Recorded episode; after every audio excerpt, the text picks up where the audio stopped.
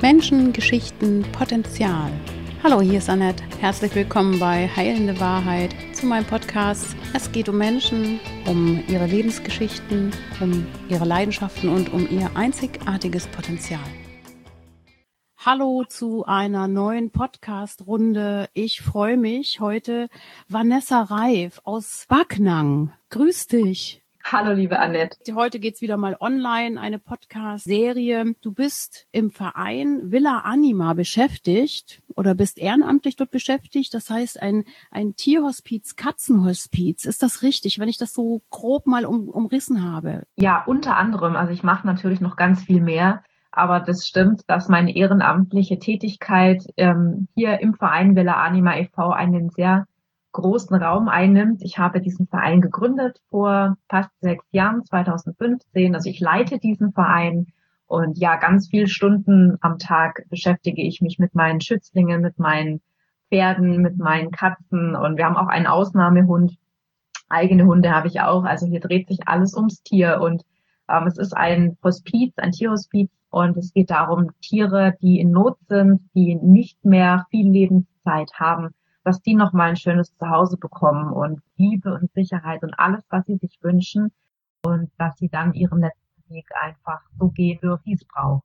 Dir, dass ich selber schon einige Tiere zu Grabe getragen habe und das natürlich immer ein sehr emotionaler Vorgang ist und bedeutet das auch ein bisschen Mut, sich dem zu stellen. Erstens als Hörer, wir, du wahrscheinlich nicht so sehr. Du bist damit ja schon sehr, sehr lange zugange. Wenn man in so einem Hospiz arbeitet, in einem Tierhospiz, das Sterben, das Katzensterben oder das Tiere sterben, das ist doch jedes Mal individuell so ein Tod. Also ich würde schon sagen, ich habe mittlerweile eine Routine, weil das Sterben in der Regel immer gleich abläuft und doch natürlich sehr vielschichtig und sehr individuell, ganz klar.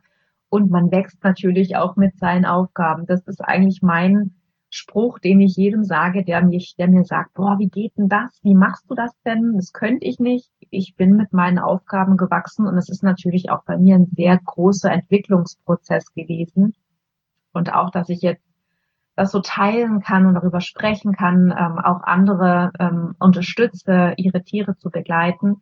Das war schon ein langer Weg, weil ich viele Jahre das so ähm, für mich hier in der Villa Anima gemacht habe und ähm, das auch total stimmig war und ich aber jetzt nicht wirklich das mit anderen geteilt habe, weil ich immer Angst hatte vor Menschen, die mich dafür verurteilen, dass Tiere bei mir auch normal sterben dürfen, dass ich nicht alle Tiere euthanasiere und dass ich ähm, ja und es hat ein langer, lang, war ein langer Prozess bis ähm, eigentlich wirklich September letzten Jahres, als ich mit einem Fernsehsender gedreht habe mit Vox, genau an diesem Tag eben eine Katze sich entschieden hat, die stirbt heute. Und das war für mich so der Durchbruch, zu sagen, das will nach außen. Und ähm, ja, auch wenn man nicht sagen kann, man kriegt da Übungen drin, die Sicherheit und die, das Vertrauen, was ich mittlerweile beim Begleiten am Lebensende von Tieren habe, das, das färbt sich total auch auf andere Menschen ab, wie ich schon gemerkt habe. Also dass diese Energie, diese Atmosphäre, die ich hier in der Villa Anima hier biete und zeige, diese Sicherheit, die ich vermittel, das sind die Menschen total, die werden sofort offen und werden, kriegen sofort so eine ganz ähm, sanfte Art, weil die einfach merken, hier ist alles ganz friedlich und ganz schön. Also hier, hier ist nicht traurig, hier ist nicht schwer, hier ist keine schwarze Stimmung oder so, wie man, man, man hat ja so keine Vorstellung, wenn man noch nie hier war. Ähm, bei mir hat das Thema Sterbebegleitung und, und Sterben an sich eine ganz andere Farbe bekommen, ganz viel Vertrauen und natürlich kostet mich das auch oder hat mich sehr viel Mut gekostet, diesen Weg zu gehen und auch mit meinen Aufgaben zu wachsen. Und ja, ich freue mich sehr, dass ich mittlerweile ganz viele Menschen auch inspirieren kann mit dem, was ich tue und wie ich es tue. Kann ich jetzt natürlich andocken, weil ich ja selber Tiere schon verloren habe, habe selber Tiere durch das Einschläfern verloren, aber auch begleitet. Natürlich kriegt man im Sterben begleiten, keine Übung. Ich hatte daraus gelernt, aus den anderen Gleitungen meiner Tiere in den Tod, habe ich jetzt gelernt, es nochmal anders zu erleben. Und Die letzte, der letzte Verlust ist gar nicht so lange her. Das sind jetzt drei Wochen, fast vier Wochen. Ich habe diese Begleitung dieser Katze, es war ein weibliches Tier, 14 Jahre, und ich habe das ganz bewusst erlebt. Und das war für mich nochmal die letzte Zeit, so eine Bewusstheit für mich selber zu schaffen in diesem Sterbeprozess. Das war so dieses andere, was ich erfahren habe. Und trotzdem war es natürlich traurig danach. Also ein Tier in den Tod ohne Euthanasie zu begleiten, ist etwas ganz, ganz Besonderes. Deshalb bewundere ich das, was du da machst. Ja, das hast du jetzt ganz, ganz schön gesagt, dass man auch ähm, die Seite erleben darf, das ganz bewusst und ganz intim zu erleben. Und ich erlebe das tatsächlich auch so oder durfte lernen, das zu erleben, weil ich habe natürlich gerade als ich angefangen habe mit dem Tierhospiz so ganz als leeres Blatt. Ich hatte gar keine Vorstellung. Ich hatte einfach diesen inneren Ruf, möchte ein Tierhospiz haben oder gründen und die, die Schützlinge begleiten. Ich hatte noch keine Vorerfahrungen damit und auch ich habe natürlich am Anfang immer wieder ähm, euthanasiert, habe mich viel im Außen orientiert, was andere halt machen, was andere sagen. Aber es hat sich eben nie gut angefühlt. Und meine ersten Begleitungen, die ich praktisch ohne Euthanasie ähm, dann halten durfte, die haben sich tatsächlich ganz anders angefühlt, irgendwie stimmiger und ähm, ich habe einfach alles losgelassen, was ich bisher über das Thema Tod und Sterben gelernt habe und habe meinen eigenen Weg gefunden. Und es ging natürlich auch gar nicht um mich, sondern es geht ja dann immer um das Tier, was hier seinen Weg geht und ich begleite nur. Also ich, ich bin da und halte die Energie und ähm, das, das trifft ganz arg toll, das bewusst erleben. Und natürlich ist ein Abschied immer traurig, weil wir natürlich mit unseren Tieren ganz viele lange, lange Zeit unseres Lebens geteilt haben, weil wir Höhen und Tiefen erlebt haben und ähm, das, wir haben immer Verlustängste und haben Angst vor Veränderung und das ist auch das, was ich in die Welt tragen möchte. Wir, wir kommen ja nicht drum rum. Wir müssen, wir haben ja diese Abschiede. Die sind unweigerlich, kommen die irgendwann. Das trifft jeden Tierhalter irgendwann, ja. Das ist auch meine, meine Vision, dass noch mehr Menschen diesen, diesen letzten Weg mit dem Tier als Geschenk erleben dürfen. Ich bin überzeugt, also auch als Trauerbegleiterin, die ich ja auch bin, dass wenn wir diesen, diese Begleitung und diese letzte Lebensphase so intensiv mit dem Tier erleben und gestalten auch und ganz bewusst bedürfnisorientiert auf das Tier eingehen und wirklich eigene Bedürfnisse zurückstellen. Und das ist nicht immer einfach. Das, das, das weiß ich, das, das geht mir ja auch oft so wirklich ganz bewusst sagen, ähm, ich habe Angst und ich, ich, es tut mir auch, ähm, es ist schwer dazu zu gucken. Jetzt ich kann nicht viel machen, ähm, das zurückzunehmen, weil dem Tier das in der Regel geht so intuitiv in den Prozess. Das macht dem in der Regel nicht so viel aus, wie ich, wenn ich zugucke. Ne? Also das ist jetzt schwierig auszudrücken. Wirklich, je intensiver diese letzte Phase auch erlebt wird, desto leichter ist auch dann die Zeit nach dem Verlust. Natürlich ist man traurig und man muss auch diesen Weg der Trauer, man muss da auch durchgehen. Aber wenn wir vorher schon so intensiv diese Zeit dieser Begleitung erlebt haben, ist meine Erfahrung nach auch die Zeit der Trauer viel leichter und friedlicher zu schaffen. Der Zwiespalt, wo der Mensch drin steckt, glaube ich, jeder Mensch steckt da drin. Wann gehe ich los? Oder bleibe ich zu Hause und lebe das und durchlebe das? Und dafür muss man sich ja auch Zeit nehmen. Das ist ja nicht einfach so, ich gehe früh arbeiten, komme abends 17 Uhr zurück und dann nehme ich mir mal eben eine Stunde Zeit zum Sterben meines Tieres. Also ja. so, ein, so ein Tod ist doch auch was total Intensives wie eine Geburt. Also wie wir die Geburt zelebrieren, so müsste man den Tod zelebrieren, weil wir, glaube ich, das Thema Sterben im Leben zu wenig Beachtung schenken. Nochmal kurzes Beispiel bei mir auch, ich weiß nicht, wie es dir geht, gegangen ist, dass wenn ich davon gesprochen habe, noch später, dass bei mir ein Tier gestorben ist, dass es ganz schnell irgendwie nicht zum Thema gehörte. Also, dass ich mich fast schämte, noch ein halbes Jahr danach zu sagen, mir fehlt dieses Tier. Mhm. In der Gesellschaft, ja, man geht eher drüber weg. Hast du das eventuell auch so erfahren? Oder? Ja, das ist, also es ist natürlich so, dass in unserer Gesellschaft, also jetzt auch gerade hier im deutschsprachigen Raum, dass das Thema Sterben und Tod ein Tabuthema ist. Das wird ganz, ganz weit weggeschoben. Ähm, alte Menschen sterben im Heim oder im Krankenhaus und man sieht, das ist nicht integriert bei uns. Es gibt andere Kulturen, da sieht das wieder anders aus. Und ähm, ich würde mir das genauso wünschen, dass auch bei uns diese Trauerkultur und auch die Kultur der Sterbebegleitung wieder ein bisschen leichter werden darf und dass es mehr Raum bekommt, muss man sich ja auch vorstellen, die Tiere oder auch die Menschen, die da auf dem Sterbebett liegen, jetzt mal ähm, ganz, ganz pragmatisch gesagt, ähm, die wollen ja auch akzeptiert und angenommen sein. Die wollen nicht in irgendeine Ecke geschoben werden und ähm, hier bist du jetzt ähm, zum Sterben abgestellt, sondern die wollen ja Teil sein. Ne? Das, das ist so die, das, was ich aus von meinen Tieren immer fühle. Die wollen bis zum letzten Atemzug Teil unserer Familie sein. Um nochmal auf das Thema Euthanasie. Ich kann immer nur sagen, da muss natürlich, das muss jeder für sich selber entscheiden. Aber ich habe in diesen ganzen sechs Jahren immer den Eindruck gehabt, dass die Prioritätenverteilung nicht auf der Schmerzfreiheit liegt, wobei hier ganz viele Tiere ohne Schmerzen sterben. Das möchte ich auch nochmal ganz klar betonen. Sterben ist nicht Schmerz. Ne? Das kann natürlich mal krankheitsbedingt sein, ganz klar, aber ähm, wir Menschen wollen immer absolute Schmerzfreiheit für unsere Tiere und die Tiere wollen immer einfach nur geheim geliebt sein. Das ist so das, was so auch an Essenz aus meiner Arbeit, was ich gern weitergeben würde.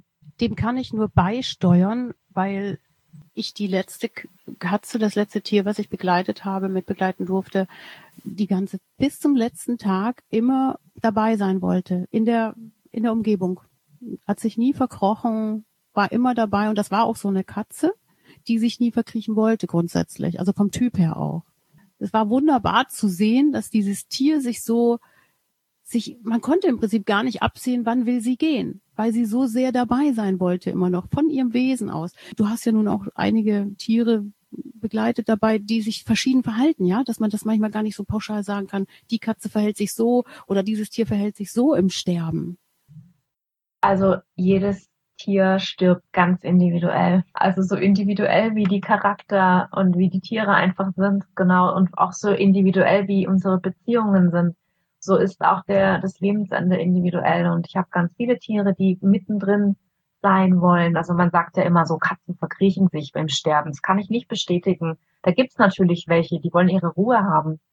Ganz klar. Und die signalisieren auch, möchte nicht berührt werden, ich möchte ähm, alleine sein. Die sterben dann in dem Moment, wo dann ähm, der Begleiter auf die Toilette geht. Ne? Das gibt's ja ganz oft. Und es gibt aber auch wirklich die Tiere, die die man auf dem Arm hat und die einfach so ganz behütet gehen möchten oder die einfach mitten im Wohnzimmer ähm, sich mitten reinlegen und unter den Esstisch und einfach mitten Familie, ich, ich bin, sich sicher fühlen. Und ich glaube, pauschal beantworten kann man sowieso nie irgendwas in dem Bereich. Ähm, und ich kann auch ganz, ganz schwer immer Prognosen abgeben bei Katzen, wie lange das jetzt noch dauert. Und das ist immer individuell und auf einmal geht's ganz schnell und dann dauert es doch beim anderen noch zwei Wochen. Und ähm, ich habe gelernt, einfach das anzunehmen und gar nicht zu überlegen, wie lange noch und was. Hm, ich, also ich konzentriere mich wirklich nur auf das Tier und fühle in dem Moment, was dient dir jetzt? Möchtest du jetzt Kontakt? Darf ich da bleiben? Soll ich dich in den Arm nehmen oder soll ich dich in Ruhe lassen oder möchtest du geschützt sein und deine Ruhe haben, so. Das ist ein schönes Detail, von dem du sprichst, weil ich mir auch die Gedanken gemacht habe am Ende, was ist jetzt dienlich? Was braucht's? Mein Herz war ja auch so voll, voller Emotion. Das ist ja auch ein Prozess, dieses Sterben eines Tieres zu beobachten oder mitzuerleben und dabei sein zu dürfen, ist ja so mit so verschiedenen Emotionen auch äh, gefüllt, dass man manchmal auch sehr angestrengt ist. Manchmal ja. ist man vollkommen kaputt und, und hat die Nacht nicht geschlafen, weil man geht ja durch, durch Emotionen durch, die man in seinem normalen Lebensalltag manchmal gar nicht erfährt. Ja, das sind ja äh, ein, ein Ausnahmezustand der Gefühle. Und trotzdem hatte ich immer dieses große, große Gefühl der Liebe in mir, dass ich sage, du kannst jetzt hier hin pullern oder kotzt auch, dann war das für mich vollkommen in Ordnung. Ich habe nur gedacht, wenn ich das jetzt noch mitnehme, dann nehme ich das auch noch mit. Ja, absolut. Ähm, es ist natürlich so, dass du in einer Begleitung auch schon mitten im Trauerprozess steckst. Du bist ja dann schon in diesem Prozess, ich muss bald loslassen und ich möchte das vielleicht auch anfangs gar nicht wahrhaben und ich bin verzweifelt und versuche noch alles an Ärzten, Ärzten aufzusuchen, medizinische Möglichkeiten abzudecken, nach einer Diagnose zum Beispiel. Und ähm, komme irgendwo an den Punkt vielleicht, dass ich akzeptiere, dass man nichts mehr machen kann. Und wenn man an diesem Punkt gelangt ist, dann ähm, wird es schon mal auf jeden Fall ein bisschen leichter. Aber diese Verlustängste spielen halt immer mit, ganz klar. Weil wir sind natürlich mit der Endlichkeit konfrontiert, wenn wir begleiten. Letztendlich haben wir auch alle diese Urängste ähm, vor dem eigenen Tod. Und ich glaube, dass die auch unbewusst das wird einem gar nicht unbedingt klar, aber ich glaube, dass die unbewusst schon auch immer mitschwingen. Und ähm, ja, das ist vielleicht so ein kleines Detail, was auch, was ich jetzt auch noch nie so erzählt habe, aber ich habe natürlich auch keine Angst vor dem Tod mehr. Ich habe schon so viele Tiere hier so friedlich und, und sanft und stimmig gehen sehen, dass ich mir, ähm, dass ich mir da keine Gedanken machen muss, dass das in irgendeiner Weise schlimm oder schrecklich mit Schmerzen behaftet ist. Überhaupt nicht. Als dann die Katze gestorben ist, danach war so das Thema Sterben im Raum. Und ich habe natürlich im Zuge der Trauer ganz viele andere Tiere und Menschen, die ich verloren habe, betrauert. Und das war sehr intensiv dieses Gefühl, damit habe ich mich auch auseinandergesetzt. Wie ist es denn, wenn du, das ist, dein Tod steht ja auch irgendwann bevor. Aber ich glaube, dass genau das das Thema ist. Je mehr wir dieses Thema Tod und Sterben aus unserem alltäglichen Themenbereich rauskicken und das nicht als dazugehörig empfinden, ja, desto mehr äh, erzeugt es ja diese Angst. Und das hast du gerade ja, das, deshalb bin ich jetzt gerade so ein bisschen fast gar nicht überrascht, dass du ja. Mit dir selber durchgeackert hast, das Thema, ne? Absolut. Ich denke einfach, je mehr Raum man in seinem Leben dem Sterben und der Endlichkeit einen Raum gibt, also im positiven Sinn, dass man auch den Kindern, mit den Kindern offen darüber spricht, dass man Abschiede zelebriert, dass man bedürfnisorientiert begleitet und wirklich dem eine ganz großartige Wertschätzung entgegenbringt. Ja, ob jetzt Mensch oder Tier, egal, ähm, dass dass Tiere oder Menschen, die gehen auf, de, auf dem Weg ihrer letzten Reise sind, dass die eine ganz, dass die eine Wertschätzung erfahren, dass die Respekt erfahren, dass man wirklich bedürfnisorientiert guckt, was brauchen die und dass man einfach auch, wenn man gerade kein Tier begleitet, dass dieses Thema nicht immer unter den Teppich gekehrt wird. Ich glaube, das ist eine ganz große Chance, wenn wir vor Abschieden stehen, ähm, vor allem absehbaren Abschieden. Ne? Also wenn man wirklich weiß, da ist jemand alt und da wird man sich irgendwann mal verabschieden müssen, dann wird, dann ist das alles so viel, kann so viel leichter sein. Ne? Und natürlich sind wir auch immer wieder konfrontiert mit Abschieden, die ganz unverhofft kommen, mit tragischen Unfällen oder ja, also das gibt's natürlich auch und darauf kann man sich halt nicht vorbereiten. Und ich denke auch, wenn man da dem Thema gegenüber einfach etwas stabiler eingestellt ist, dann hat man, hat man auch leichter auch diese ähm, Verluste etwas ähm, leichter zu transformieren. Das ist immer schwer. Das ist immer ein hartes Stück Arbeit, sowas zu transformieren und diesen Schmerz anfangs auszuhalten. Aber ich denke allgemein schadet es gar niemand, wenn man diesem Thema wirklich ab und zu ein bisschen mehr Raum gibt. Absolut bin ich deiner Meinung und weiß es nicht, vielleicht ist das ja wie bei der Geburt. Du kriegst ein Kind, bist du noch ein bisschen aufgeregter beim zweiten, naja, und beim dritten bist du schon geschulter, ne? Vielleicht ist das. Ja, man weiß einfach, was auf einen zukommt. Genau.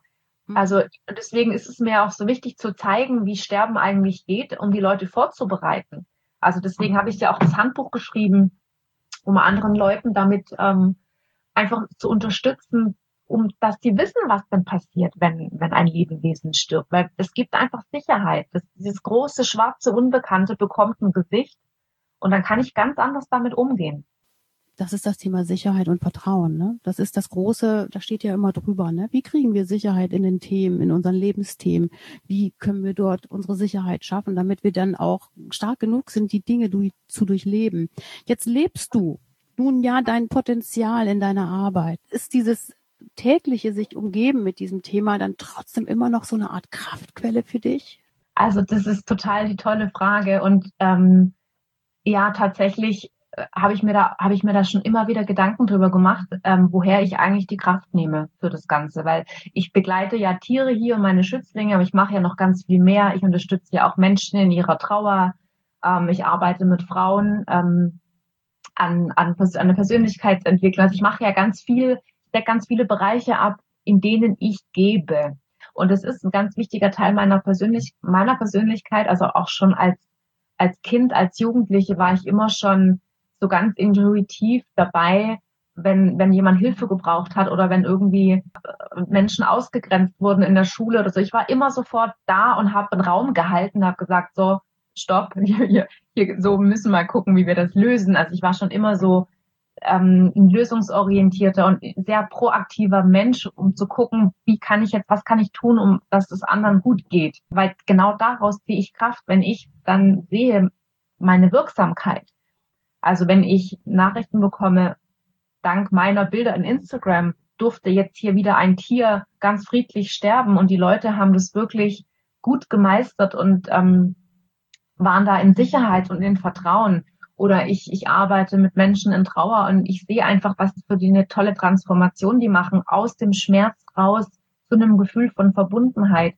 Das ist eigentlich wirklich mein größter Antrieb und natürlich auch meine Schützlinge hier, wenn ich weiß, dass die wirklich ein schlechtes oder kein schönes Leben hatten, aus, die kommen teilweise aus Beschlagnahmungen, die wurden teilweise ausgesetzt oder hatten einfach ein Leben voller Mangel und Entbehrung hinter sich, ne? also gerade so Grundkatzen, ähm, die kein Zuhause hatten, die auch nicht zahm sind.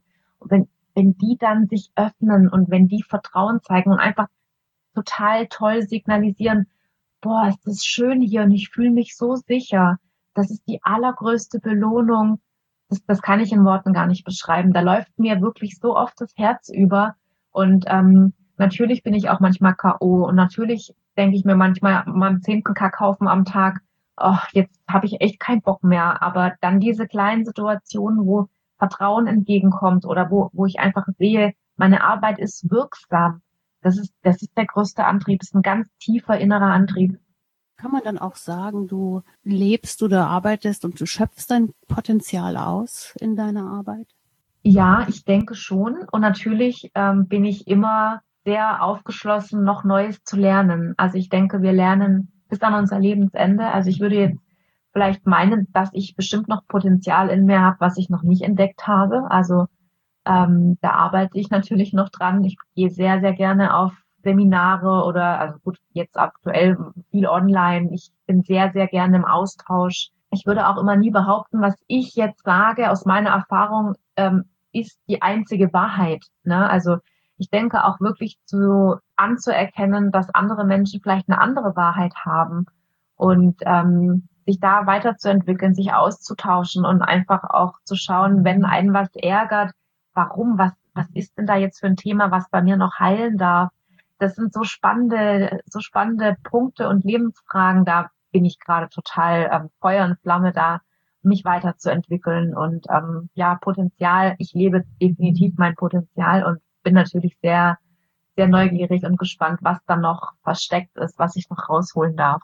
Es ist ja alles ein Prozess, in dem wir uns befinden. Und wenn wir offen bleiben und für die Dinge auch auf sind, die demnächst kommen, und wir einfach Ja sagen. Ich glaube, das ist wie im Impro-Theater. Ich habe früher mal Impro-Theater gespielt und äh, wichtigste Regel beim Impro-Theater ist Ja sagen. Wenn du Nein sagst, geht das Spiel nicht weiter. Und ich glaube, dass das auch im Leben so ist. Sag zu den Dingen Ja, sag zu dir Ja, was da kommt in dir. Und dann wirst du schon herausfinden, was der nächste Schritt ist. Und das ist auch so meine Erfahrung aus dem Leben. Ja sagen zu dem Thema Tod, das ist für mich nochmal für diesen, auch in diesem Podcast ganz, ganz wichtig. Deshalb wollte ich mit dir sprechen. Ähm also erstmal finde ich das ein wundervolles Bild, wie du das beschrieben hast mit diesem Impro-Theater und dieses Ja sagen. Das trifft so gut. Das ist ein ganz tolles Bild, wirklich.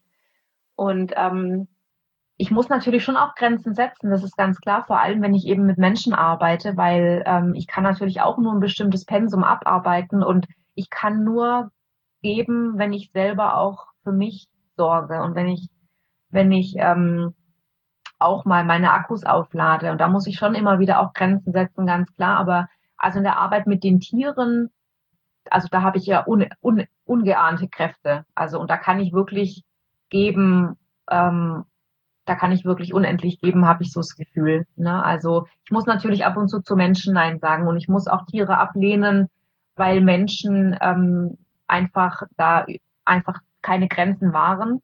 Ja, das muss ich schon ab und zu sagen. Aber wenn ich jetzt Tiere hier habe, mit denen ich wirklich hier arbeite in der Villa Anima und ähm, wenn es um Leben geht, dann ähm, habe ich wirklich ungeahnte Kräfte und wie die ähm, wie das wirkt und wie, wie die sich entspannen. Ich glaube, ich glaube, da ist alles im Fluss, ne? Also, also wenn das so in den Flow kommt, wenn das gar nicht mehr sich so wie geben anfühlt, weißt du, wie ja, ich meine? Ja, ja, ich absolut. Deswegen, ich bin genau bei dir. Es ist der Flow. Es ist, glaube ich, wenn wir nicht mehr merken, äh, ob etwas anstrengend ist oder ob etwas uns auslaugt, dass äh, äh, dann, wenn es denn gleichzeitig auch ein ist gleich ist, weißt du? Eins ja. ist gleich eins, zwei ist gleich zwei. Das ist ja. so, was mir einfällt dazu, wenn ich merke, dort bin ich im Ausgleich. Es ist halt einfach wie mit den Polen, Yin und Yang. Natürlich gibt's manchmal ein bisschen mehr, dass ich reingebe, aber vielleicht gibt's den nächsten Tag wieder etwas, was wo ich, wo ich schöpfen kann. Aber du hast es schön beschrieben. Du musst auch Grenzen wahren in deiner Arbeit. Dieses Ablehnen von einem Tier, ne, das ist mir gerade noch mal so aufgestoßen. Nicht negativ, aber mhm. das ist ja auch ja. Selbstfürsorge und Fürsorge. Ich habe natürlich auch begrenzte Kapazitäten und ich kann natürlich nicht alle Tiere aufnehmen, das ist ganz klar. Und wir sind halt, ich habe uns definiert hier als Tierhospiz und dann kann ich eben keine zehnjährigen Tiere aufnehmen, die natürlich den Platz verdient haben. Jedes Tier hat, diese, hat einen guten Platz verdient. Aber wenn die ähm, halt jetzt noch fünf, sechs Jahre leben, was ja schön ist, dann sind die hier bei mir natürlich nicht richtig. Ne? Das ist ganz klar, so weil wir einfach uns wirklich spezialisiert haben oder ich mich hier mit meiner Arbeit auf die Tiere, deren Lebenszeit wirklich begrenzt ist auf Wochen, Monate, kann auch mal ein Jahr sein oder so. Oder es gibt auch Tiere, die kommen und sie sind nur ein paar Tage da die erleben hier nochmal Sicherheit und entspannen und lassen dann los. Ne, das das habe ich einfach hier. Und wenn ich eben zu viele Tiere habe, die hier nicht herpassen, dann blockieren die halt natürlich über eine sehr lange Zeit viele Plätze. Ne? Und ich arbeite deshalb nur mit Tierschutzvereinen und Tierheimen zusammen. Ich, ich mache das den Leuten jetzt nicht unbedingt einfach, ihr Tier abzuschieben. Das ist einfach so vom, vom Gefühl her. Ja, hier ist ja schön, hier ist ja so heimelig. Und im Tierheim da hat man gleich so ein schlechtes Gefühl, wenn man sein Tier, Tier ins Tierheim abgibt. Aber da muss ich auch ganz klar sagen, so funktioniert es nicht. Ich arbeite nicht ähm, mit Privatmenschen zusammen, sondern ich nehme nur mit Tiere aus Tierheimen auf. Sag mal, ja. Vanessa, was ich gelesen habe, ist nochmal, eine Frau sagte, eine Helferin, dass es schön war, diese Katze zu begleiten. Das fand ich ein, ein, ein unglaublich ermutigenden ja, ja. Impuls. Kann auch schön sein, ein Tier zu begleiten bis zu seinem letzten Atemzug. Das ist vielleicht auch noch die Gedanken machen, wie möchte ich das für mich erleben und wie möchte ich, dass mein Tier stirbt. Also ich finde, nichts ist chaotischer, als durch diese Zeit durchzurennen und zu, nicht zu wissen, was zu tun ist. Deshalb, ja, bereitet euch vor, holt das Handbuch von Vanessa Reif oder tauscht euch aus und wichtiger denn je, dieses Thema darf einfach nicht unter den Tisch gekehrt werden. Es gehört zum Leben dazu. Ja, und da möchte ich auch noch ergänzen, unabhängig davon, ob wie man jetzt da eingestellt ist. Es gibt genug Tierhalter, die für die kommt nur eine Euthanasie in Frage und auch das ist, ich bin da völlig unvoreingenommen. Finde deinen individuellen Weg mit deinem Tier gemeinsam. Ja, also unabhängig, ob man diesen natürlichen Weg vielleicht nicht gehen möchte oder kann. Ne? Das, das darf ja auch sein. Also das darf einfach jeder individuell für sich selbst entscheiden. Und auch dann macht aber eine Vorbereitung absolut Sinn, weil ich denke, wenn man einfach alles auf alles vorbereitet ist, dann hat man auch die beste Entscheidungsgrundlage. Also das ist mir ja auch immer ganz wichtig. Da gebe ich dir recht. Es ist eine individuelle Entscheidung, wie jeder Tierhalter sein Tier in der letzten Reise begleitet und wie es sterben soll. Da gibt es wahrscheinlich auch überhaupt kein richtig und falsch die für mich nochmal so ein, so ein Impuls, den ich gerade so verspüre, ist, dass wenn man sich ein Tier anschafft, dann man sieht man immer dieses kleine, oft werden ja so kleine Welpen immer ganz gerne genommen, kleine Katzenbabys, ach, wie schön, wie süß. Denkt dran, wenn ihr euch so ein Tier anschafft, dass es in erstens so und so lange leben kann und zweitens auch in den Tod begleitet werden möchte, wenn es bei euch bleibt. Vanessa, wo tankst du denn auf? Also ich brauche immer wieder natürlich Zeit für mich ganz alleine. Also, dass ich mich zurückziehe, ich gehe dann gerne in die Badewanne, ich wasche mir energetisch auch so die Sorgen und das, was schwer war, auch für mich natürlich ist auch immer manches schwer, wasche ich mir dann auch ab. Also ganz bewusst, wenn ich in die Dusche steige oder in die Wanne, wasche ich mir das Energetische auch weg, ne? Dass es leichter wird. Und ähm, ich, ich arbeite gerne mit ätherischen Ölen, mit Lavendel. Lavendel ist so ganz meins, da komme ich ein bisschen runter und ich höre, ich, ich mache auch mal hin und wieder eine Meditation. Ja, geh wirklich aus allem raus fahre auch mal gern ähm, eine Stunde mal weg und bin einfach gar nicht im Haus und bin ganz weg von allem und treffe mich mit Freunden und bin einfach mal ganz ich so. Ich tanze auch gern mhm. mal einfach laut Musik und gerade wenn man laut Musik anhat und einfach mal tanzt, dass man alles vergisst und einfach nur Seele, wenn einfach nur Seele sein darf. Ich glaube, das sind so meine meine ähm, Dinge, die ich brauche ab und zu mal, ja. Ich kenne es auch, wenn ich nach Hause komme und meine Klamotten ausziehe. Dann gehe ich zu Hause in meine andere Klamotten und dann bin ich wieder so ein bisschen privat. Kennst du das auch? Ja. Vielleicht so zum, fast zum Ende unseres Gesprächs, aber ich merke immer, ich könnte mit meinen Podcast-Gästen so lange Gespräche führen. Man, das ist so kompakt und interessant. Auch eure Arbeit dort im Verein finde ich toll. Tolle Arbeit, die du und ihr da macht wenn man dann wieder so konfrontiert wird, wie jetzt gerade, man wird ein bisschen schwermütig und wenn man auf deine Seite geht und gerade den Abstand noch nicht so zum Tod gerade wieder so hergestellt hat, dann ist man immer nah an den Tränen. Ne? Also wenn ich bei dir auf deinem Profil bin, dann denke ich immer, ach guck, da ist wieder eine gegangen oder da, guck mal, so sah meine ja auch aus, so ein bisschen zerfleddert sehen die ja manchmal zum Schluss aus, die Tiere, ne? Das ja. ist schon immer sehr, sehr beeindruckend, aber deine Seite ist sehr schön. Ich kann sie nur empfehlen, guckt nach, Vanessa Reif. Würde jetzt ganz gerne sagen, danke für diesen, diesen warmherzlichen Podcast und für deine Arbeit. Ich danke dir, dass, dass wir diesem Thema einen Raum geben konnten und ja, vielen, vielen Dank an dich, liebe Annette. Wieder mach's gut nach Stuttgart. mach's gut. Dir hat dieser Podcast gefallen? Dann gib mir ein Like. Menschen, Geschichten, Potenzial. Abonniere auch gern meinen Kanal und du kannst weitere tolle Geschichten hören unter anderem auch zu hören bei iTunes, Spotify, Facebook, Google Podcast und YouTube.